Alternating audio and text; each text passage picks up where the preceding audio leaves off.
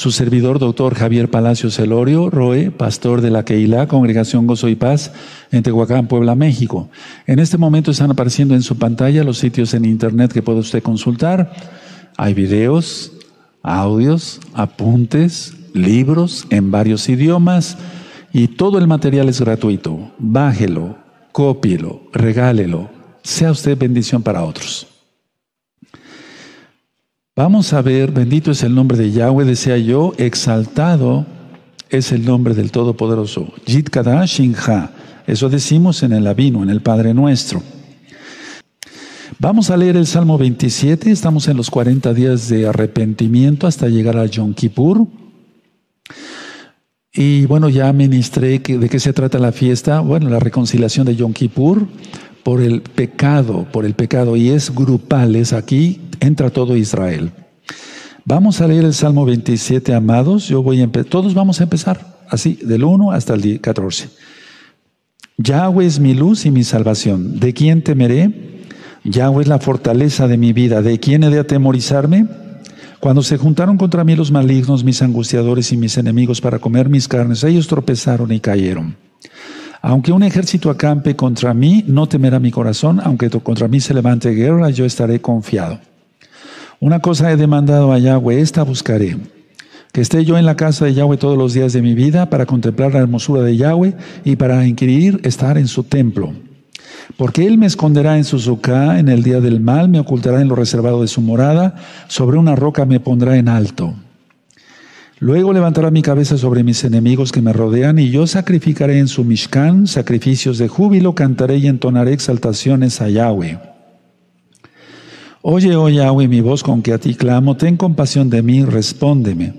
Mi corazón ha dicho de ti, buscad mi rostro, tu rostro buscaré, oh Yahweh. No escondas tu rostro de mí, no apartes con ira a tu siervo, mi ayuda ha sido. Por favor, hago un paréntesis, subraya en el verso 9. Subraya en el verso 9 porque de eso voy a hablar el día miércoles 9 de septiembre a las 7 de la noche en recta final 17. Dice, no me dejes ni me desampares, Elohim de mi salvación, aunque mi padre y mi madre me dejaran, con todo Yahweh me recogerá. Enséñame, oh Yahweh, tu camino y guíame por senda de rectitud a causa de mis enemigos. No me entregues a la voluntad de mis enemigos porque se han levantado contra mí testigos falsos y los que respiran crueldad. Hubiera yo desmayado si no creyese que veré la bondad de Yahweh en la tierra de los vivientes. Aguarda a Yahweh, esfuérzate y aliéntese tu corazón. Sí, espera a Yahweh. Bendito es el Todopoderoso. ¿Y por qué dije que subrayar en el verso 9? Voy a dar una adelantadita, pero no, no toda la explicación, porque si no, entonces nos desviamos del tema del día de hoy. El Eterno está a punto de ocultar su rostro ya. Entonces, tenemos que darnos prisa todos en anunciar la bendita Torah. Porque después ya va a ser muy, así como para ahorita, para muchos hermanos, es casi muy difícil encontrar un médico que los circuncide. Pero imagínate, no encontrar al Eterno. Entonces, recta final 17 para que vayan dando promoción, hermanos, este próximo miércoles 9 de septiembre a las 7 de la noche. Vamos a ver el capítulo 11, por favor del el segundo libro de Samuel. Vamos al segundo libro de Samuel, en el capítulo 11, y es el pecado, no sé si tu Biblia tenga algún título ahí, el pecado que cometió el rey David con Betsabé.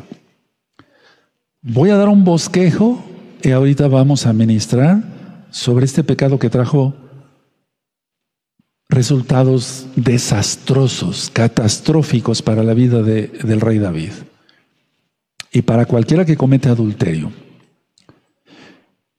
Empiezo con esto, voy a ir por puntos. Los amonitas siguieron siendo hostiles hacia Israel. ¿Y por qué digo ello? Porque precisamente por eso salieron a batalla. Ahora, en la primavera, eh, cuando las lluvias tardías están, eh, pues muchas veces hacían, acampaban, porque ahí tenían, digamos, eh, pastizales, los, los, caballos y demás. Pero estas lluvias tardías ya habían pasado. Y ahorita voy a explicar el por qué estoy diciendo esto. Ahora, Rabá era la capital de Amón. Rabá era la capital de Amón. Y los reyes eh, dirigían personalmente a, a sus ejércitos cuando salían a batalla. Pero por razones que no se mencionan en el Tanaj, en la Biblia, David se quedó en Jerusalén. Ahora, vamos a ver esto con mucha calma, porque no vamos a hacer juicios, no, yo no hago juicios. Quiero comentarles algo, nada más, antes de seguir. Hace mucho tiempo eh, el Eterno me utilizó y la gloria es para Él como evangelista. Iba yo a varios lugares a llevar el Evangelio, las buenas nuevas, es decir, la Biblia en general. Entonces, eh, muchas veces la gente que estaba ahí dirigiendo ciertos grupos se atrevían a hablar mal del rey David. Pero no pasaban ni 15 días cuando ellos ya estaban en, adulterio igual. O sea, era, era como una maldición. Es una maldición. Entonces, hablar mal de un ungido de Yahweh, no, esa es una tontería porque la maldición le llega a la persona, tarde que temprano, yo diría más temprano que tarde. Entonces yo era evangelista, andaba yo por varios lados y cuando yo tocaba este capítulo 11 del segundo libro de Samuel, eh, varios dirigentes, hablemosle pastores, decían, pero ¿cómo es posible que el rey David haya hecho eso? Le faltó santidad y empezaban a abrir la boca. Y en menos de 15 días ellos ya estaban en adulterio. O sea, que hay que tener mucho cuidado con eso. Como número uno, no se puede culpar a David por haber, haber buscado el aire refrescante de la tarde, ¿verdad? Lógico. O sea, ¿cómo vamos a juzgar? Él buscaba el aire refrescante de la tarde. Pero Betsabé conocía, uno, la cercanía que había entre su jardín y el palacio real. Entonces, a ver, Betsabé conocía la cercanía que había entre su jardín de ella y el palacio real. Dos, punto dos. Es probable que Betsabé albergara alguna intención oculta para atraer al rey. A ver, voy a volver a repetir esto, porque las cosas no se hacen así porque sí. Dije número punto número dos, hermanos, es probable que albergara alguna intención oculta para atraer al rey. O simplemente eh, le gustaba, le era, eh, veía guapo pues al rey David y dijo, bueno, voy a hacer esto. Pero fue pecado, ¿no? Tres, lo que sí fue pecado, así como tal, es que el rey cediera a esa provocación. Se diera a ello. Cuatro. Las, miren, es que las acciones premeditadas que tomó el rey David para traerla al palacio requerían mucho más que el tiempo necesario. Entonces, a ver, aquí la idea es que no la llamó de inmediato a Betsabé. Ahorita vamos a leer con calma, pero no fue de inmediato que la mandó a traer. Entonces, pasó un día, pasó dos, hay muchas cosas que no se saben con exactitud, pero bueno, vamos a ver qué dice el Tanakh sobre todo. Entonces, son actitudes premeditadas. Por otro lado, eh, todo lo que es premeditado eh, lleva un tiempo, hermanos. Yo no estoy criticando al rey David, estoy diciendo lo que dice la Biblia. Ahorita vamos a, sustentar esto con la Biblia. Para que él, o sea, para que él pudiera resistir la, la, impulsiva tentación inicial, tuvo tiempo. Entonces vamos a abrirnos a Tanaj, por favor, en la carta de Santiago, que es realmente Jacobo, en Santiago capítulo 1 y en el verso 14 y 15. Santiago 1, 14 y 15. Búsquenlo, eso, y yo lo voy a leer. Ustedes conmigo. Sino que cada uno es tentado cuando de su propia concupiscencia es atraído y seducido. Entonces la concupiscencia, después que ha, que ha concebido, da a luz el, el pecado. Y el pecado siendo consumado, da a luz la muerte. Y eso es lo que entró a la casa del rey David. Entonces, ¿no quieres que entre la muerte en tu casa? Estoy refiriéndome, tu esposa o tú o tus hijos, el Eterno no quiera eso, ¿verdad? Pero mira lo que pasó con... Eh, vamos a seguir estudiando el segundo libro de Samuel. Ahora, eh, cuando supo eh, el rey David quién era la mujer, mandó mensajeros para que la trajeran y entonces tuviera relaciones sexuales con ella. Esto ocurrió después de la eh, cerciorarse, porque todo israelita se debe de cerciorar que su esposa esté limpia, según la Torah. Ahorita voy a explicar por amor a los nuevecitos. Entonces él tuvo que cerciorarse de ello, pero todavía se concibió, eh, o sea, hubo pecado.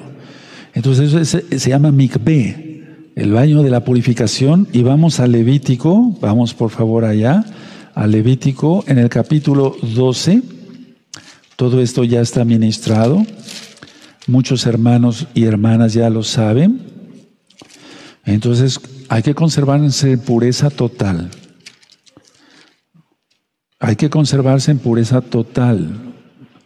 Yo bendigo mucho eh, a aquellos que se conservan en pureza. Es que la pureza es que algún día hablaré sobre la virginidad, va más allá de lo que podemos imaginar, hermanos, va más allá. O sea, si no se tiene, si se tienen relaciones que sean el matrimonio, en el bendito matrimonio. Entonces, en Levítico 12, el verso 2, aquí es cuando se tiene un hijito o una, o una niña. Entonces dice el, perdón, voy a leer desde el 1. Habló Yahweh a Moshe diciendo, Habla a los hijos de Israel y diles, la mujer cuando conciba y dé a luz a varón será inmunda siete días, conforme a los días de su menstruación será inmunda. Y al octavo día se circuncidará al niño. Eso es muy importante para todos los nuevecitos. Al octavo día hay que circuncidar a los varones.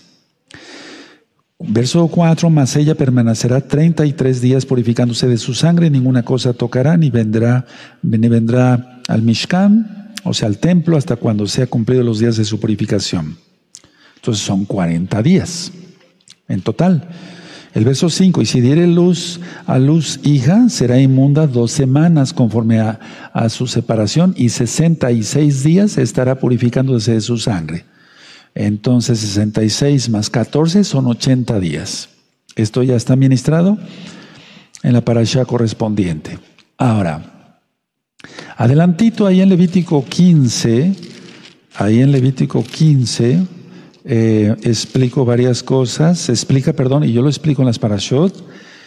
Entonces, en el verso 19, bueno, voy a leer el 28. Entonces dice aquí, Levítico 15, 28, y cuando fuere libre de su flujo, contará siete días y después será limpia. Entonces, a ver, explico. Tiene su menstruación. Termina la menstruación y cuenta siete días. Y después hace el mikveh el baño. Ahora, si tú no tienes eh, algo en que, hermana, en que sumergirte, tú que eres casada, entonces eh, toma un baño de regadera. La cuestión está en que hagamos lo mejor posible, porque la casa de Israel está regresando a los pies de Yahshua. Y no creo que el Eterno nos vaya a dar un barazo o te vaya a dar un barazo por no hacerlo en una pileta. Pero bueno, hay que tratar de hacer las cosas bien, siempre. Ahora, Pongan atención por lo que vamos a leer ya aquí en Segunda de Samuel. Entonces, el baño que tuvo ella no era un baño normal, de regadera, o sea, es un decir, ¿no? o sea, es un baño normal de me voy a asear porque todos los días me tengo que bañar, no. Entonces, segundo, segundo libro de Samuel capítulo 11, yo empiezo a leer. Aconteció al año siguiente, en el tiempo que salen los reyes a la, guerra, que David envió a Joab y con él a sus siervos y a todo Israel y destruyeron, a, destruyeron a, los amonitas y sitiaron a Rabá. Rabá, capital de Amón, ¿se acuerdan? Pero David se quedó en Jerusalén, Yarushalayim. Verso 2. Y sucedió un día al caer la tarde que se levantó David de su lecho, se paseaba sobre el terrado de la casa real y vio desde el terrado una mujer, a una mujer que se estaba bañando, la cual era muy hermosa. Entonces, que era hermosa Betsabe, pues era hermosa, pues aquí lo dice. Se estaba bañando, pero no era el baño de, cada, de, todos los días, perdón, era un mikveh. Y envió David a preguntar por aquella mujer y le dijeron, aquella es Betsabe, hijo de Eliam, mujer de Urias Eteo. Ahorita vamos a ver si Urias era extranjero o era judío. También eso es importante conocerlo, como la administración de recta final 16, ¿se acuerdan? Bueno, verso 4. Y envió David mensajeros y la tomó y vino a él y él durmió con ella. Luego ella se purificó de su inmundicia y se volvió a su casa. Y concibió la mujer y envió a hacerlo saber a David diciendo, estoy encinta, o sea, estoy embarazada. Verso 6. Entonces David envió a decir a Joab, envíame a Urias, Eteo, y Joab envió a Urias a David.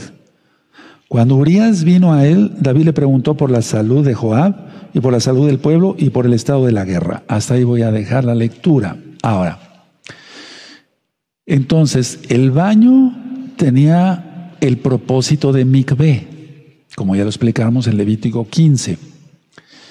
Ahora, ese baño, pues lógico, exhibía el cuerpo de Betsabé. Y de paso, y eso sí me gustaría que lo anotaran, anunciaba Betsabé que estaba disponible. O sea, no, no fue coincidencia esto. No, por favor. No, no, no, porque cualquier mujer trata de cubrir con palmas y con lo que sea que no la vean, ¿no? Entonces ella conocía Tal vez decía yo, por, por algo oculto, no sabemos, o le gustaba el rey, o no sé, no quiero entrar en detalles, no quiero especular, ¿verdad? ¿Se acuerdan? No especules. Bueno, pero el propósito del baño era el mikveh, pero también eh, estaba anunciando, estoy disponible, estoy disponible. Anótenlo, por favor.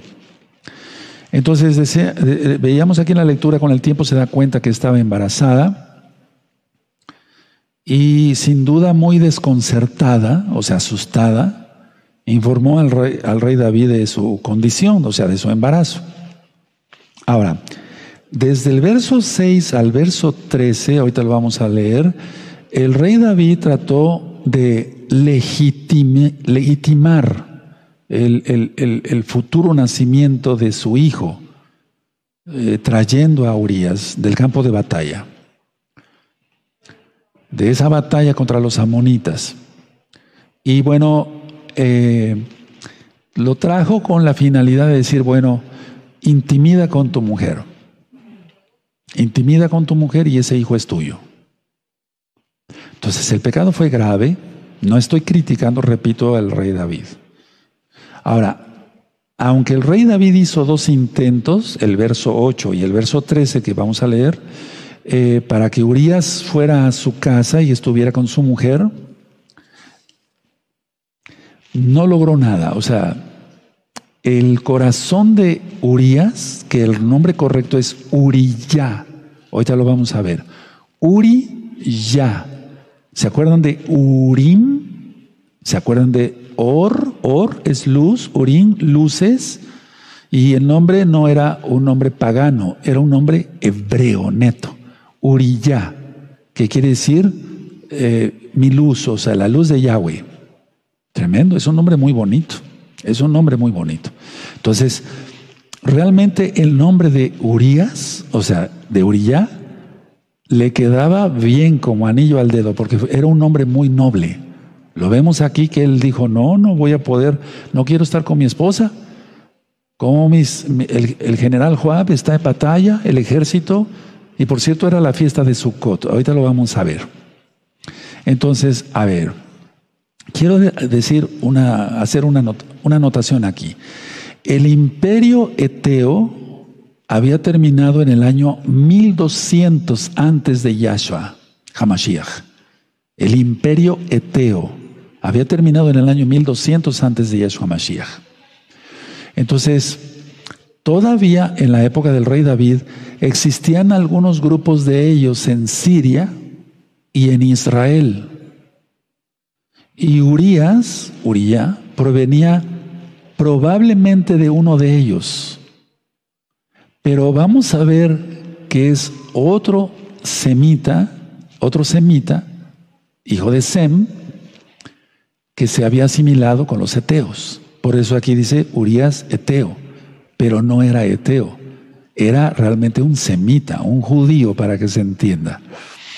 Entonces, Uriah o Urias, pues, reprimió su deseo. Yo creo que sí tenía deseo como varón de estar con su esposa, después de estar alejado varios meses, no solamente tres meses, sino varios meses. Pero él reprimió ese deseo y bueno, era un hombre que realmente sí era noble y hacía, mm, hacía eh, gala, ¿cómo podemos decir? O sea, que su nombre sí correspondía a lo que, lo que significa la luz de Yahweh. Entonces Uriah reprimió su, su deseo, Uriah, aunque el rey lo embriagó, o sea, lo emborrachó, y por lealtad a sus compañeros no estuvo con su esposa. Vamos a seguir leyendo entonces eh, del verso 8 en adelante. Después dijo David a Uriah, desciende a tu casa y lava tus pies. Atención, en el lenguaje, lava tus pies quiere decir ten relaciones con tu esposa, ten relaciones íntimas con tu esposa. Anótenlo por favor, porque si no estas cosas se olvidan. Lavar los pies, así como recuerdan cuando lo del rey Saúl, esconder los pies, quiere decir ir al baño. Aquí es lava tus pies, quiere decir tener relaciones. De acuerdo. Ahora, es que esto tiene un contexto muy grande. A ver, en el desierto, pues lógico, todos con sandalias se ensuciaban los pies.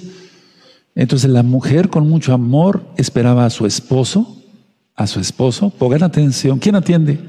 Eso. Esperaba a su esposo, le lavaba los pies y era para que tuvieran intimidad. ¿Qué hizo la prostituta con Yahshua?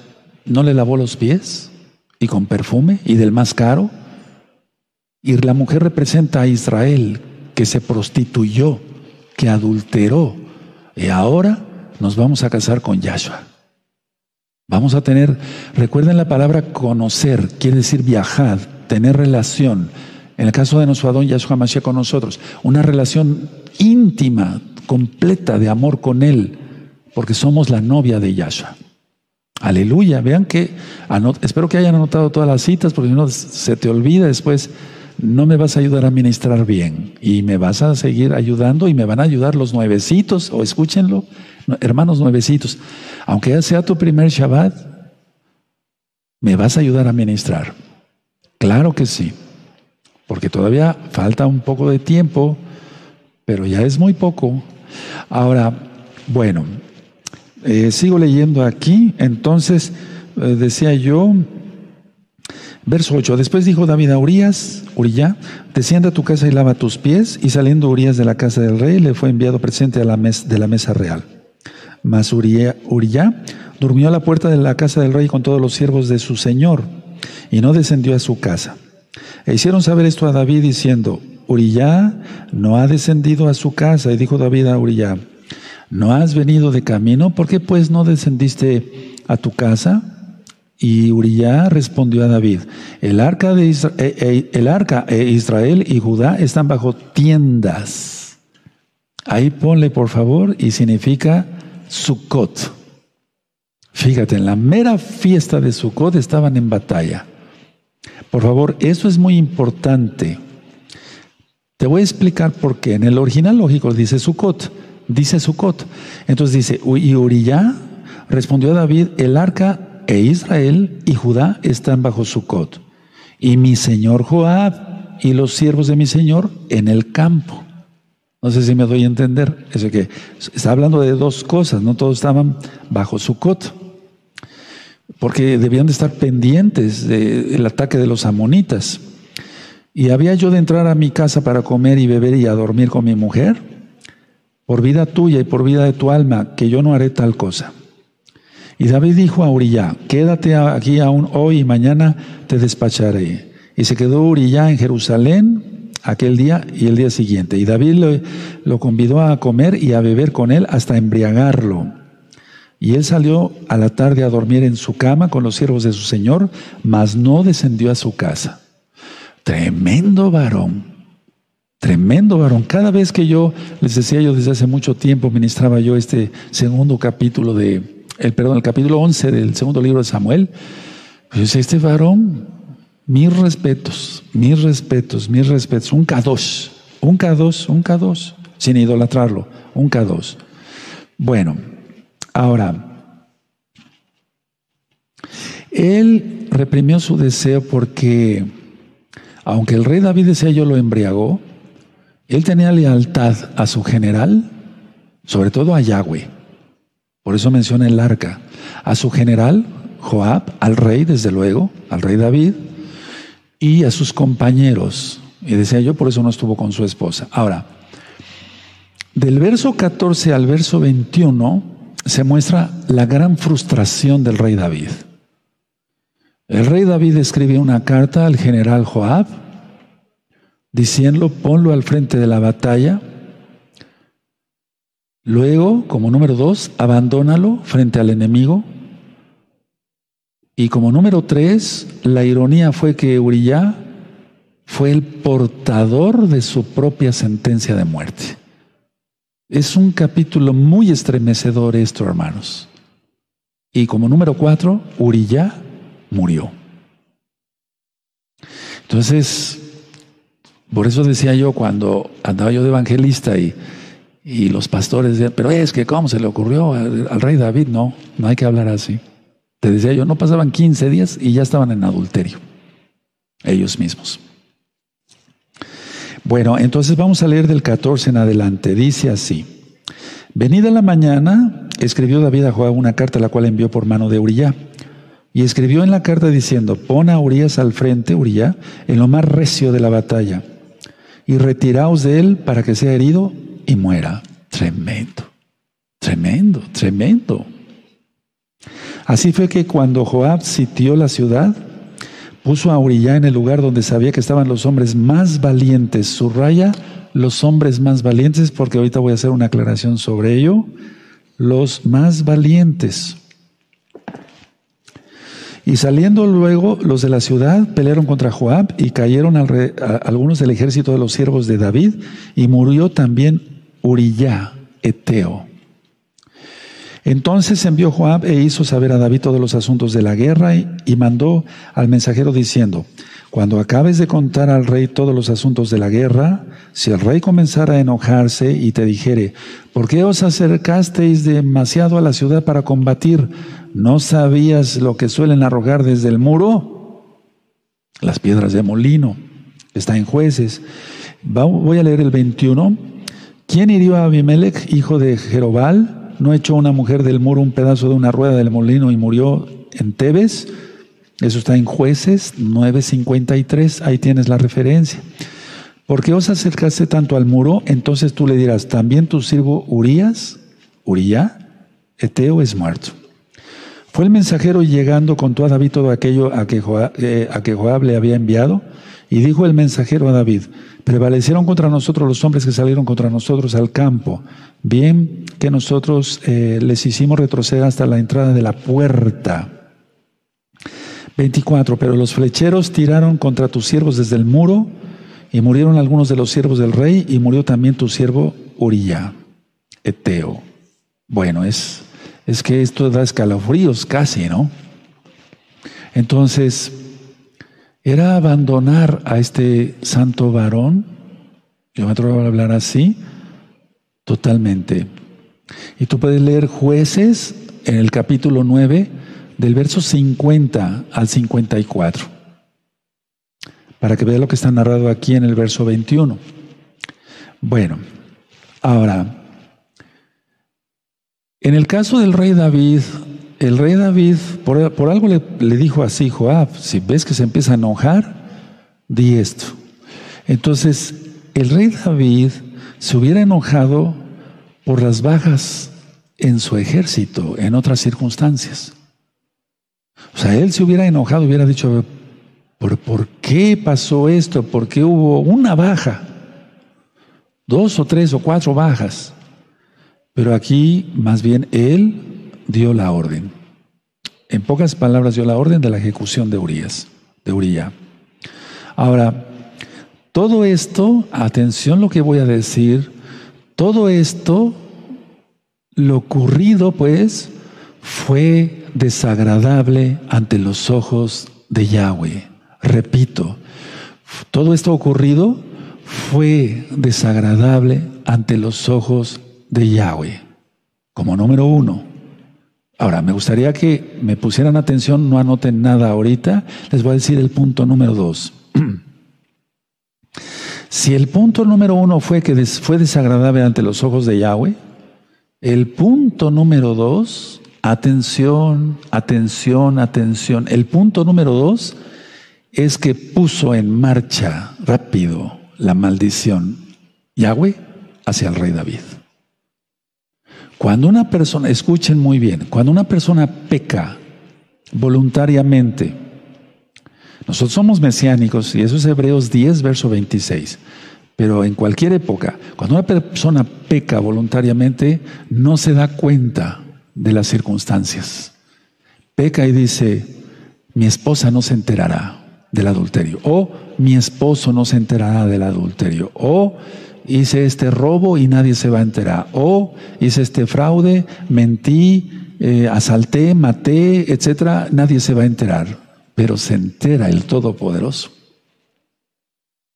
Y en el momento que se peca, sin que se vea, porque de eso voy a hablar primeramente el mañana, en lugar vacante, se pone en marcha la maldición de parte de Yahweh a quien haya pecado.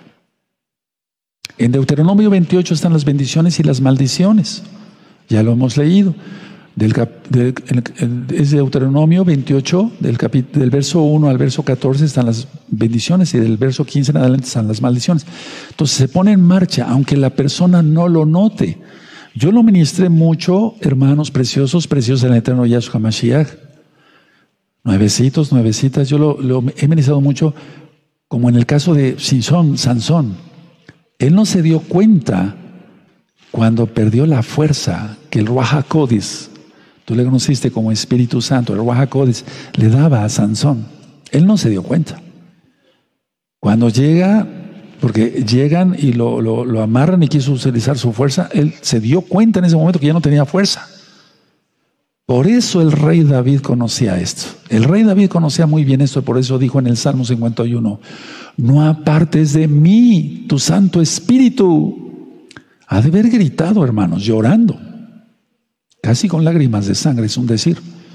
Entonces, a ver, ¿es desagradable a Yahweh el pecado? Sí. ¿Pone en marcha rápido sin que se dé la persona cuenta la maldición? Sí. Piensa antes de pecar. No peques. Mantente en santidad. Hombres, mujeres, adultos, viejos, niños. Bueno, nuestros niños dependen de nosotros, pues, pero los jóvenes, los jovencitos, mantente en santidad. Que nadie robe tu corona. ¿Te acuerdas? De Apocalipsis. Entonces, a ver, el Eterno pone en marcha qué? Los acontecimientos en este caso que atormentarían al rey David hasta el día de su muerte. Fíjate muy bien, no, no, no fue que el rey David descansó y ya, ah, ya, ya pasó la ira de Yahweh, ahora voy a descansar. No, puso en marcha Yahweh los acontecimientos que atormentarían a David hasta el día de su muerte. La violación de su propia hija por medio de uno de sus hijos de David. O sea, hija de David, eso lo vamos a ver después. O sea, el hecho de que un hermano matara al otro, aunque fueran medios hermanos. Ahora, algo que me llama la atención en este capítulo es que el narrador que ya vimos que no sabemos si fue Samuel o no. El, el narrador relata los hechos sin emitir ningún juicio. Es algo que me llama mucho la atención. Entonces, es lo que debemos de hacer. Y vuelvo a repetir, yo he visto, perdón que lo repita muchas veces, pero es importante, que los que han criticado al rey David por ello, pecan igualmente de adulterio, les pasan cosas, si no iguales, peores que el rey David. Entonces, el hecho de que no saliera a combatir, porque muchos dicen, bueno, ¿por qué no salió a combatir si todos los reyes salen? Pero, a ver, vamos a analizar esto. Ya habíamos dicho que sus hijos eran príncipes, que necesitaba un Cohen, que necesitaba, o sea, ya era un imperio. Entonces, el hecho de que no saliera a combatir indica que ya se había consolidado su reino. Ya se había consolidado su reino y que solamente se ocupara de gobernar, ya no de guerrear. Había, guerreado él directamente con la espada y el cuchillo, la lanza, muchas veces. Ahora vamos, por favor, a Primera de Crónicas. Vamos a Primera de Crónicas, amado Sahim. Ahorita vamos a acabar de leer. En Primera de Crónicas vamos a ver el, el capítulo 20, el verso 1. En el libro, es que en los libros de Crónicas están todas las, para la redundancia, las crónicas. Entonces, Primera de Crónicas 20, verso 1. Aconteció a la vuelta del año que en el tiempo que suelen los reyes a salir a la guerra, que Joab sacó las fuerzas del ejército y destruyó la tierra de los hijos de Amón. Y vino y sitió a Rabá. Mas David estaba en Jerusalén y Joab batió a Rabá y la destruyó. Y después sigue la, la narración de la guerra, por así decirlo.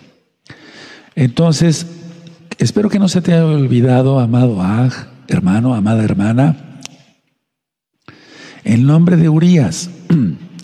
El original, Uri Ya, es la abreviación del nombre Yahweh, así como Matillahu, Jeremillahu, ¿sí? Eliyahu.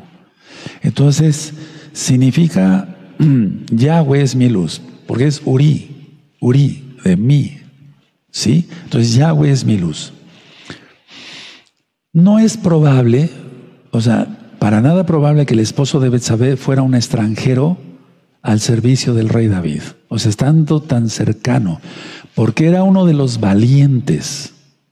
Aquí lo vimos, lo subrayaron en el verso 16, todos lo subrayamos.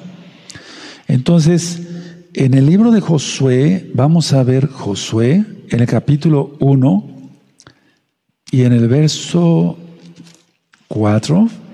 Déjenme ver si es el, que yo quiero mostrarles. Sí, aquí está, Josué 1, verso 4. Desde el desierto y el Líbano hasta el gran río Éufrates, toda la tierra de los Eteos, hasta el gran mar donde se pone el sol, será vuestro territorio. Entonces decía yo que en la recta final 16, que muchos semitas eran, no eran, eran étnicos, otros no eran étnicos de ahí, valga la redundancia, eh, y otros se habían asimilado. En el caso, por eso decía en recta final dice que la línea davídica no, venía, no podía venir por una cananea. No, ni de chiste. Bueno, ahora, em, pudo ser de una familia hitita, pero no significa que fuera, que no fuera judío, que no fuera hebreo. Entonces, eh, no se aclara eh, eh, exactamente, pero por lógica, su nombre original Uría, ya con eso. Ahora, el texto en general de, todo lo que leímos hasta ahorita del capítulo 11, del segundo libro de Samuel, eh, no declara, pues, porque no emite un juicio el, narrador, si Betsabé, fue culpable o víctima del rey, o las dos cosas a la vez. Pero lo que sí sabemos que es, es uno, que fue pecado del rey, y dos, que fue pecado de Betsabé, y que el Eterno se encargó de eso, no nosotros. Como de cada pecador se va a encargar el Eterno. Lo que sí no concuerda es en la personalidad de Betsabé esto. Miren, aquí por ejemplo está encinta, está embarazada y le avisa al rey. Entonces su pasividad de estarse bañando, de exhibir su cuerpo, de decir estoy disponible, contrasta con, esta pasividad contrasta con el carácter que muestra más adelante. Eso sí, porque lo dice el Tanaj. A ver, vamos a ver entonces esta situación en Primera Reyes. Por favor, vamos a Primera Reyes en el capítulo 1. Primera Reyes en el capítulo 1. Por favor, vamos a buscarlo y vamos a buscar eh, del verso 11. Primera Reyes 11. Por cierto, ya todo está ministrado. Primer libro de Reyes y segundo libro de Reyes está ministrado en el canal de YouTube Shalom 132, para que se gocen. Bueno, Primera de Reyes, capítulo 1, verso 11. Entonces habló Natán a Betsabé, madre de Salomón, diciendo, ¿no has oído que reina Adonías, hijo de Ahit, sin saberlo David nuestro Señor? Ven pues ahora y toma mi consejo para que conserves tu vida y la, vida, y la de tu hijo Salomón Ve y entra al rey David y dile, Señor mío, ¿no juraste a tu sierva diciendo, Salomón tu hijo reinará después de mí y él se sentará en mi trono? ¿Por qué pues reina Adonías? Y entonces si ustedes se acuerdan, sigue la narración y hay películas que sí están bien hechas eh, de acuerdo a, la tradición judía verdadera, donde Betsabé defendió el trono, o sea, para, para su hijo Salomón. Entonces, no concuerda el ser pasiva con ser eh, y aceptar esa pasividad. Entonces recuerden, el mikveh es poner su cuerpo, decir estoy disponible. Pero no vamos a juzgar si fue víctima o no del rey. Fue pecado. Punto.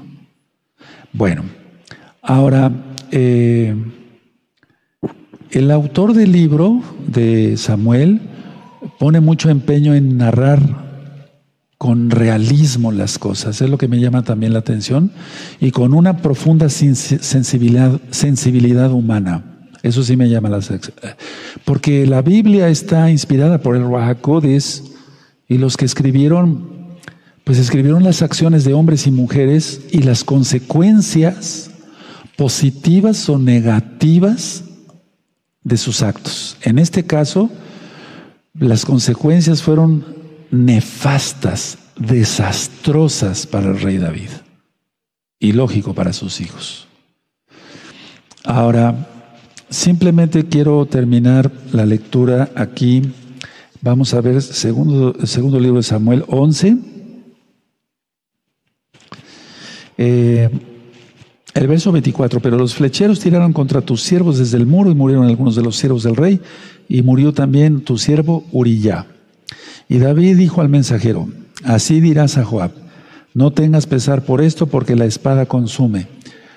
Ora a uno, ora a otro, eh, eh, refuerza tu ataque contra la ciudad hasta que la rindas y tú aliéntate. Oyendo la mujer de Uriyá que su marido Uriyá era muerto, hizo duelo por su marido. Y pasando el luto, envió David y la trajo a su casa. Y fue ella su mujer y le dio a luz un hijo. O sea, está refiriendo a Salomón porque el primer niño murió. Mas esto que David había hecho fue desagradable ante los ojos de Yahweh. Eso subráyalo, fue desagradable, subráyalo y vas a ver cómo cuando tenga algunas, una tentación lo vas a pensar diez mil veces. Te deseo siempre bendición, por eso te ministro así, porque los amo. Cuando una persona es advertida y no hace caso, vemos las, el, catástrofe, o sea, lo que viene. Ahora, la mayoría de los pecados entran por los ojos. Por eso he ministrado, guarda tus ojos, guarda tus manos, guarda tus pies, guárdate todo, tus órganos sexuales, todo. Vamos a ver en Bereshit, en Génesis capítulo 3, verso 6. Génesis 3, verso 6. Creo que ya lo tienen, es fácil encontrar. Es el primer libro de la Biblia. Y vio la mujer que el árbol era bueno para comer y que era agradable a los ojos. y árbol codiciable para alcanzar la sabiduría, y tomó de su fruto y comió, y dio también a su marido, el cual eh, comió así como ella. Entonces la mayoría entra por los ojos. Cuidémonos, hermanos. Dice Yahshua, oren para que no caigan en tentación. ¿Qué dice nuestro Mashiach, Yahshua? Que las tentaciones van a seguir hasta que nos muramos, o sea, que Él venga por nosotros. Pero hay una arma que no falla, orar, porque lo dice Él. Entonces oramos y ya. Y llega un momento, escuchen bien hermanos, que uno entra a otro nivel espiritual. No porque yo me considere el grande, no, lo estoy diciendo porque varios hermanos están consagrando ya, aleluya, lo que es ya una consagración total. Y entonces eh, ya no piensa uno en pecar, o sea, no hay eso ya. Eh, pensamos en agradar al Todopoderoso, nada más. No nos interesa el pecado. Vamos a primera de Juan, a, primer, a la primera carta de Johanan. Vamos para allá. Exacto, ya sabes a qué me refiero. Primera de Juan en el capítulo 2.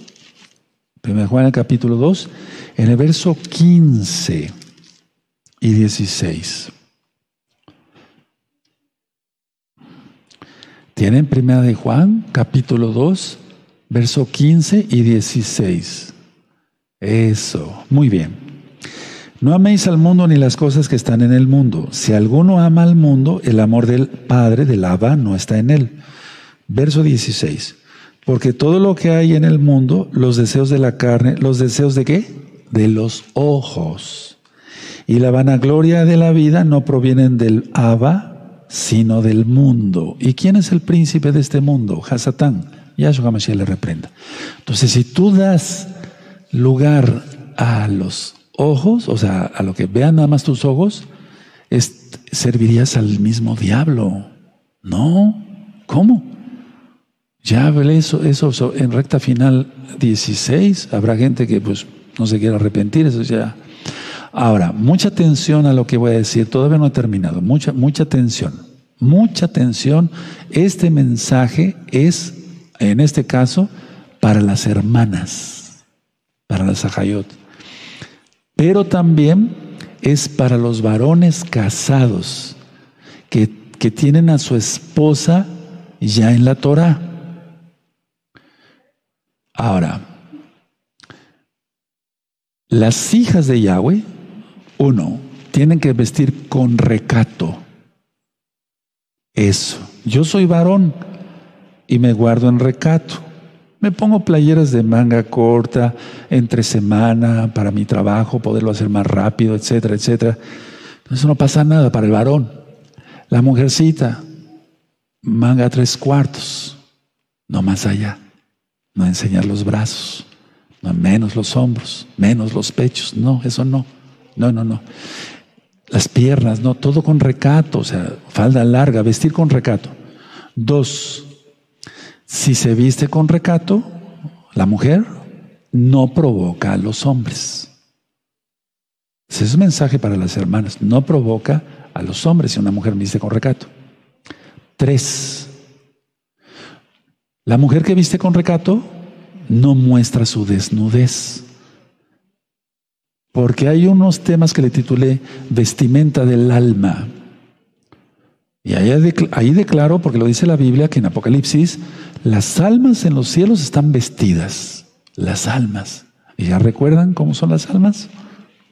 Entonces, si las almas tienen túnicas blancas, ¿qué no será el cuerpo? Entonces, no mostrar su desnudez. No me acuerdo en qué número me quedé. El siguiente número. Atención, hermanas casadas. Por favor, todas las que son casadas no mostrar tu desnudez a quien no tienes que mostrarle nada. A tu marido, pero en la intimidad, y una intimidad santa. Pablo dice eso. Bendito el lecho, o sea, la cama sin mancilla, sin pecado. Pero a los adúlteros los juzgará Elohim. Eso dice Rab Shaul. Busquen la cita, ese sí se las dejo de tarea. Ahora, Dice el Tanaj que la paga del pecado es exactamente muerte. Por eso murió el niño. Después el Eterno permite que, que tenga a Salomón. David y Betsabé tienen a Salomón. Pero la paga del pecado es muerte. Ahí nos queda clarito. También busquen la cita. Entonces, el pecado fue, el pecado fue tan horrible. No estoy juzgando, estoy diciendo lo que dice la Biblia. Que Yahweh, así, quitó la vida al niño. Quitó la vida al niño. Lo voy a decir con todas sus letras, porque la Biblia habla muy claro. Mató al niño. Yahweh mata y da vida. Hace que uno vea y que el otro sea ciego. Eso dice la Biblia. Entonces, a ver, la idea es que fue un pecado horrible. Ahora, cuando la gente peca, que nadie me ve. No, no nadie me vio. Ni cámaras había de aquí de seguridad. Un ejemplo, ¿no? Pero te vio Yahweh, nos ve Yahweh. Y entonces lo que sucede es que se pone en marcha. Es que quisiera explicarles esto espiritualmente, pero es como la ley de la gravedad de la cual tanto les he hablado. ¿Se acuerdan cuando hablamos de, la, creación y la ciencia? O sea, aquí está la ley de la gravedad. ¿Tú la ves? No. ¿Yo? No, tampoco. Está, pero está la ley. Hay una ley aquí y es de Yahweh, la ley de la gravedad.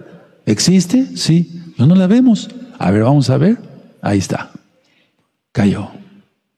Entonces se pone en acción eso y más cosas. Algún día les voy a platicar en lo espiritual, no es cábala, yo no ministro eso. Cómo funciona todo esto, pero puedes ir buscando las maldiciones, etcétera, todos esos temas para que nos vayamos a temas más profundos. Bueno, ahora, vamos otra vez a Santiago, amados hermanos, a la carta de Santiago, que es Jacobo, realmente su nombre, Jacobo. Y vamos a buscar otra vez el capítulo 1, pero en este caso vamos a leer el 13 y después vamos a leer los otros que leímos ya, el 14 y 15. Entonces, primero, eh, es Santiago, perdón, capítulo 1, verso 13. Dice así, cuando alguno es tentado, no diga que es tentado de parte de Elohim, porque Elohim no puede ser tentado por el mal, ni él tienta a nadie. O sea, el que tienta es Hasatán. Pero ojo, en el milenio, Hasatán y sus demonios van a estar atados y habrá pecado. O sea, la gente no puede disculparse, disculparse y decir, ¿fue el diablo el que me tentó? No. Otra cosa es la concupiscencia, esa no depende del diablo. Entonces explico, a ver. Bueno, pero vamos a leer el 14. Sino que cada uno es tentado, el verso 14, cuando de su propia concupiscencia es atraído y seducido. Vean el tema la concupiscencia. El tema de la concupiscencia. Verso 15. Entonces la concupiscencia, después que ha concedido, que ha concebido, da a luz el pecado. Y el pecado siendo consumado da a luz la muerte. Ahí está. Anoten estos pasos y ahorita se los explico. Pero vamos, la misma palabra lo, lo explica, hermanos preciosos. Uno, deseo. Dos, seducción. Tres, pecado. Cuatro, muerte. Explico. Uno, deseo. Se desea algo la persona es glotona, quiere comer, etcétera, etcétera. Tiene un deseo. No me refería al sexual, pero vamos a suponer que es sexual.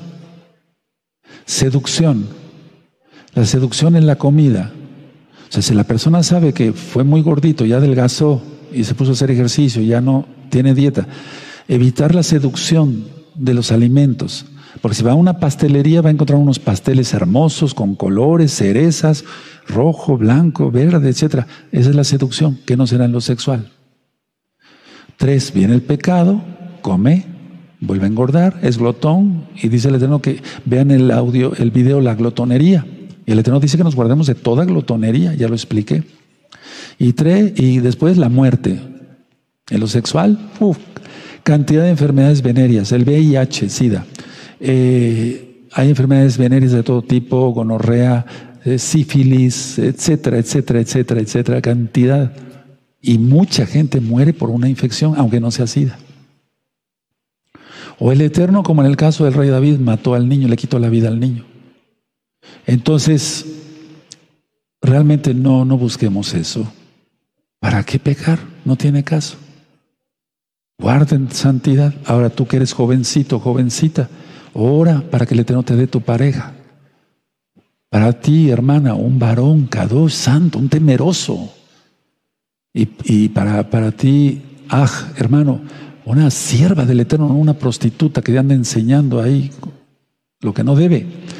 Bueno, ahora, quiero llevarlos otra vez ahí a donde estábamos en segundo de Samuel 11.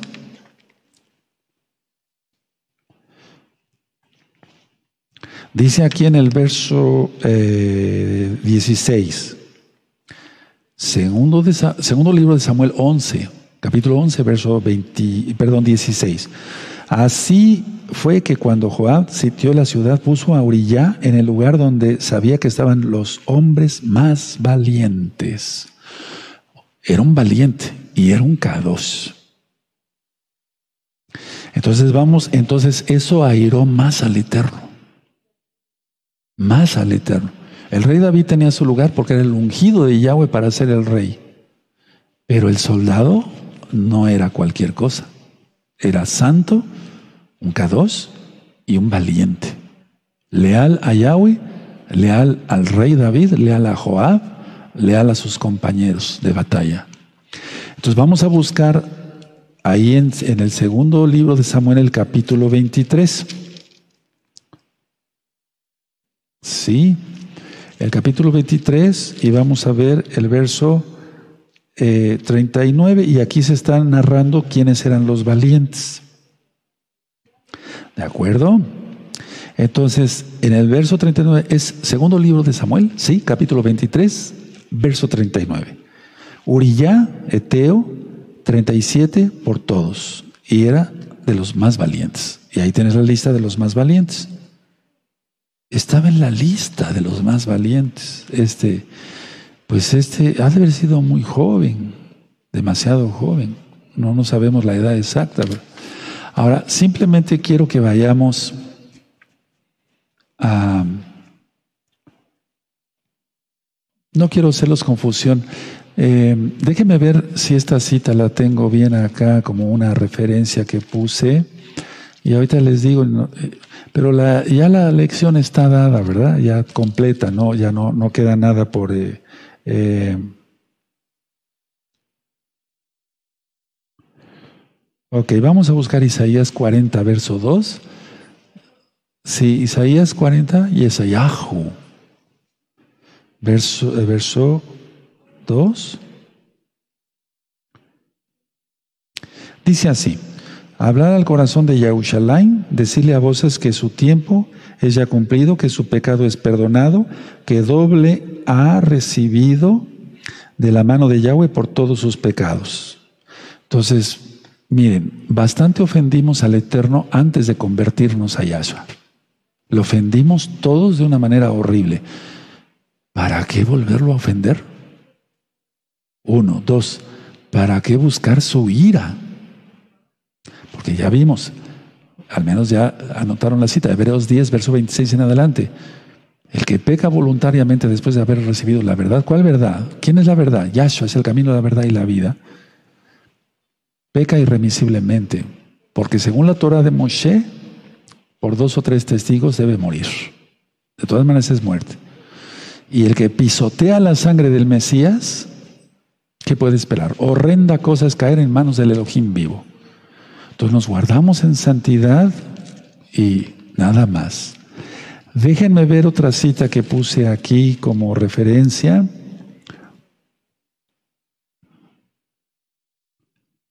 No mejor hasta ahí nada más. Eh, quiero compartirlo mejor en el siguiente capítulo.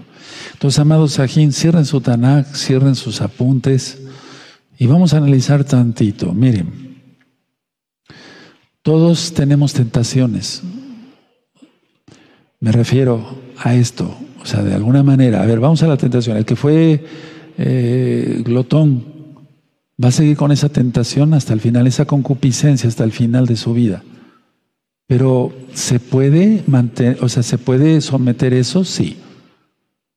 Yo, yo te lo aseguro porque, por experiencia propia, la idea es que si tú guardas tres ayunos seguidos, explico, a ver, les voy a explicar algo práctico, hermanitos preciosos, preciosos del eterno Yahshua Mashiach. Tú dices, te levantas en la madrugada y dices, no voy a desayunar nada, ofrezco este ayuno para ti, Padre Eterno, quiero crecer en mi espíritu y someter la carne. Si hace, si hace mucho calor, toma agua para que no te deshidrates. Y si, y si tú crees que sin agua, también sin agua. Y entregas el ayuno a las 2 de la tarde. Comes algo ligero, que no em, trates de recuperar lo que no comiste en la mañana. Comes algo ligero. Cenas a las 8 de la noche, algo ligero. Y al otro día vuelves a entrar otra vez en ayuno. Y repites esto, no voy a comer nada, someteré mi carne para que crezca mi espíritu. Ayúdame, Yahshua Mashiach. Tres días seguidos, háganlo, van a ver la diferencia. Te lo digo por experiencia, te lo digo por experiencia. Y entonces empieza uno a elevarse en lo espiritual. Yahshua, el que sea santo, santifíquese más. Y entonces vamos resistiendo toda tentación y después te voy a decir algo, ya ni nos interesa nada más que agradar al Todopoderoso.